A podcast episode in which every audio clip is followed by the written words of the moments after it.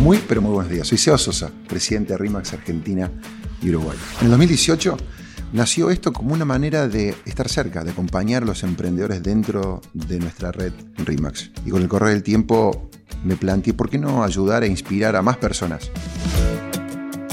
Así que nació este podcast, Emprende con propósito, contando mis errores y mis aciertos como emprendedor, como empresario, como persona que enfrenta los mismos desafíos que vos. Hoy, Emprende con propósito es escuchado en México, en Perú, en Colombia, en Chile, en España y en otros países de América Latina. Y a lo largo del tiempo hemos ido sumando también la historia de otras personas que comparten nuestros valores, nuestros ideales y este propósito. Así que si sabes de alguien, es tu historia quizás o la de otra persona que vale la pena contar, escribinos a podcast.emprendeconpropósito.com.ar. Y para los que les gusta ver, pueden ver una versión cortita en nuestro canal de YouTube, Emprende con propósito. Podcast número 129, Impacta tu entorno. Hace unas semanas compartí estas líneas, algo de lo que yo quiero compartir con ustedes. Lo hice dentro de nuestro entorno, en el mundo de RIMAX. Y, y la verdad que lo sentí tan real, creo que tan fuerte, que dije, ¿por qué no, digamos, extenderlo a nuestro, a nuestro mundo Emprende con propósito? Para ponerlo en contexto, eh, le voy a contar una historia. Dice que la actriz uruguaya, la china Zorrilla, estaba de, viaje, estaba viviendo en Londres allá por los años 40, después de la Segunda Guerra Mundial, y en aquella época eh, daban, daban una cuponera, ¿no? Se ve que era, bueno, escaseaba eh, la comida y te ayudaban. Y un día se da cuenta que lo había perdido. Entonces va un amigo este, local ahí británico y le dice, perdí este, la cuponera. The issue? Le dice, ¿cuál, es el problema? Y le dice, bueno, mira, dice, me pasa que perdí y, es plata. Entonces le dice, no, pero lo que me refiero es que anda y, notifica que lo perdiste. Y ella como que le mira y le dice, pero ¿y, qué? ¿Y, qué, qué, van a hacer? Entonces ella va a la comisaría y llega a la comisaría y le dice, ¿qué tal, oficial? Bueno, discúlpeme, este, perdí este, la cuponera. Y ella por dentro me van a pedir testigos, ver las cámaras, qué sé yo, que esto y lo otro, ahora van a ir y van a volver y van a sellar un formulario, que esto y lo otro. Y el oficial agarra, abre un cajón y le da una cuponera, cero kilómetros. Y le da la cuponera y le dice, aquí tiene, por favor no la pierda, esta, ¿no? Y se va a ella y se va como que sorprendida, no podía creer que lo que había ocurrido, que habían tomado su palabra y le habían creído. Entonces, feliz que había recuperado esto, va y compra arroz, lo que fuera, y a las semanas, a los días, ordenando su casa, encuentra la cuponera que había perdido. Y ahí de pronto dice, ah, dice, ahora tengo dos cuponeras. Pero después se sintió un poquito mal y dice, no, este, este flaco, buena onda, me dio una cuponera, voy y voy a devolver esta cuponera. Entonces ella llega ahí a la comisaria, entonces le acepta una cuponera y ella se imagina ahora que eh, le van a hacer una entrevista, le van a llamar, no sé, a BBC y le van a decir, bueno, por favor cuéntenos cómo fue. Y van a decir, wow, y le van a reconocer, le va a hacer tapa del diario porque encontraron una ciudadana honesta, íntegra, que encontró y devuelve cuponera.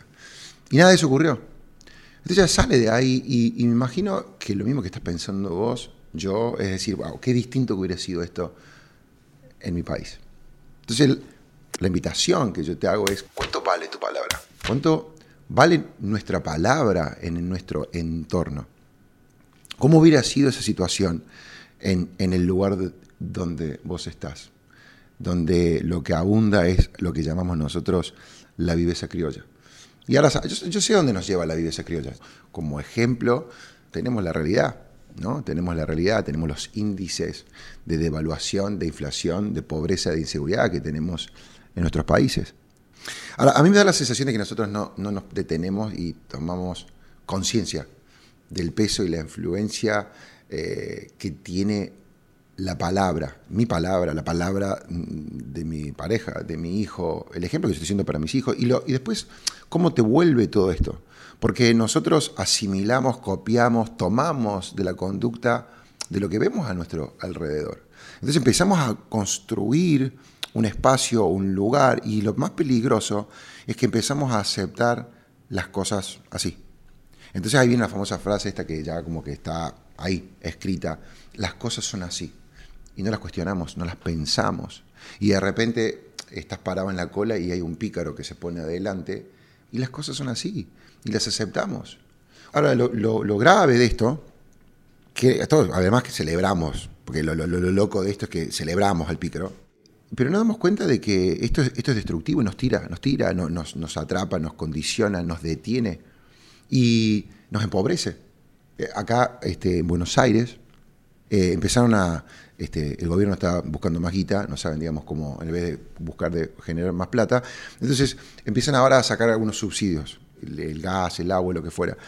Ahora, vos fíjate dónde llega esta, estos pensamientos limitantes o esta mentalidad que empieza a volar por encima nuestro. ¿Calificaré yo o no? Porque ¿qué pasa? Vos para calificar, ahora tenés que calificar para el subsidio. Entonces vos tenés que demostrar que sos pobre para que te den subsidio. Entonces el deseo termina siendo muchas veces, inconscientemente esto ocurre, pero ser pobre para calificar para que me den un subsidio. Y, somos parte de un ecosistema limitante, como yo le digo, que empobrece, que nos empuja que nos tira para abajo. Muchas veces lo que termina ocurriendo es que además de no cuestionar las cosas, como yo le digo, y aceptar las cosas que son así, es que nosotros participamos en esta, nos jactamos de esto y se la devolvemos y la hacemos para con otras personas que quizás nunca te pasó de repente, por ejemplo, yo cuando voy en el auto muchas veces intento poner la mitad del auto en la banquina, ¿no es cierto? Porque a, mí me da bronca de repente que hay gente que no entendió que la banquina no es para ir por la banquina y que hace otro carril por la banquina. Entonces lo que voy a intentar es, voy a decir, como me voy a poner en un rol de educación. Porque voy a decir, eh, en algún lugar tenemos que empezar, digo, ¿no? Entonces terminamos, ¿no es cierto? Como sentimos que se están abusando de nosotros, sentimos que nos están atropellando, lo que, lo que a veces termina ocurriendo es que se la devolvemos. Y claro está que esto no te lleva a ningún lugar bueno. Entonces, ¿qué hicimos? Hace muchos años cuando nosotros comenzamos a construir este proyecto, este, esta red que se llama RIMAX, una de las cosas que nosotros dijimos es, eh, más, allá de, más allá de brindar herramientas y servicios para aquellas personas que se desarrollen, se desempeñan en el mundo inmobiliario, ¿cómo podemos hacer para para darles otras herramientas. Y herramientas que no tienen nada que ver con lo técnico, no tienen nada que ver con de repente cómo sacar una foto o cómo medir un dormitorio o de repente cómo leer el título de una casa, sino más bien tienen que ver con cómo resetear y, erradicar quizás un poco esta viveza, estos pensamientos, estas costumbres y meter otros hábitos, meter otros valores, reemplazarlo por otros ideales, por otras conversaciones.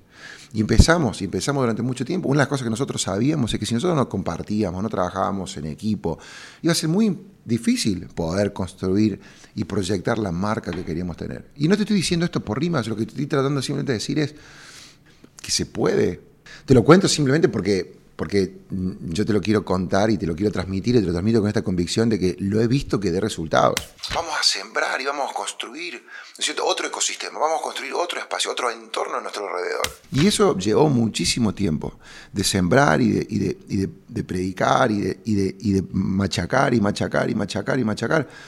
Y hoy cada vez que nos juntamos, cada vez que nos juntamos, es volver a recordarnos, decir, estos son los valores, e-, estos, esta, esta, esta, ¿no es cierto? estos son nuestros ideales, esta es nuestra manera. Y lo tenemos que recordar continuamente porque la contaminación allá afuera es enorme. Es, reconstruir, es, es, reconstruir nuestro lugar donde estamos. Y voy a decir, bueno, ¿de qué sirve? Y bueno, y si yo te dijera que de acá a quizás dos años, tres años, si todos empezamos a hacer esto, podemos reconstruir un lugar totalmente distinto. Pero hasta que lleguemos a construir una América Latina distinta o una Argentina distinta, empecemos impactando a las personas que están a nuestro alrededor, a obrando de esta manera. Entonces, para, para ir cerrando, quizás me gustaría dejarles algunas ideas o alguna suerte, viste, como que de desafíos. El primero es, cuando vos vayas a, a tomar decisiones, y tomamos, dicen que tomamos miles de decisiones todos los días, fíjate qué te gobierna si es, si es eh, la viveza rioplatense, si es la viveza criolla, latina, pícara, o, si podés darle lugar a, costumbres, a, ideales, a conversaciones, vamos a decir, de, riqueza, de abundancia, de generosidad, largoplacistas.